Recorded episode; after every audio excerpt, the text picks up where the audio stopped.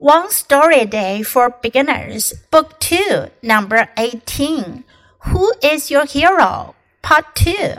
I called my uncle. He said, You should write about your grandpa. Why is grandpa a hero? I asked. He raised eight children when there was little food at that time, said my uncle. He was a very skilled man, and he used his skills to help others. In return, people gave him food to feed the children. Wow, I found a hero in my family. 这篇故事是上一篇故事的第二部分。谁是你的英雄？I called my uncle. 我给叔叔打电话，call 打电话。He said you should write about your grandpa. 你应该写写爷爷。Why is grandpa a hero? I asked. 我就问啦，为什么爷爷是英雄呢？He raised eight children when there was little food at that time。叔叔说，在没有什么食物的情况下，他养大了八个孩子。Raise 抚养。When there was little food at that time，那时候食物很少，几乎没有。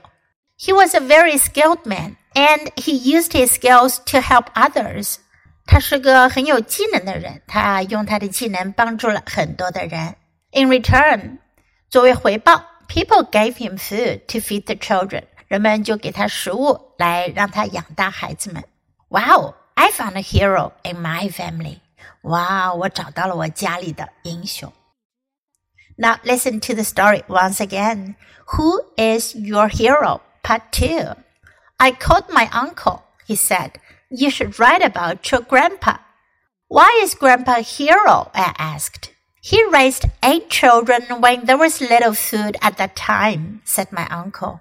He was a very skilled man and he used his skills to help others. In return, people gave him food to feed the children.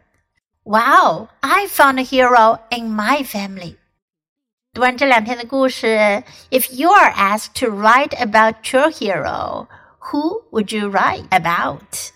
如果你也被要求写写你的英雄，那你会写谁呢？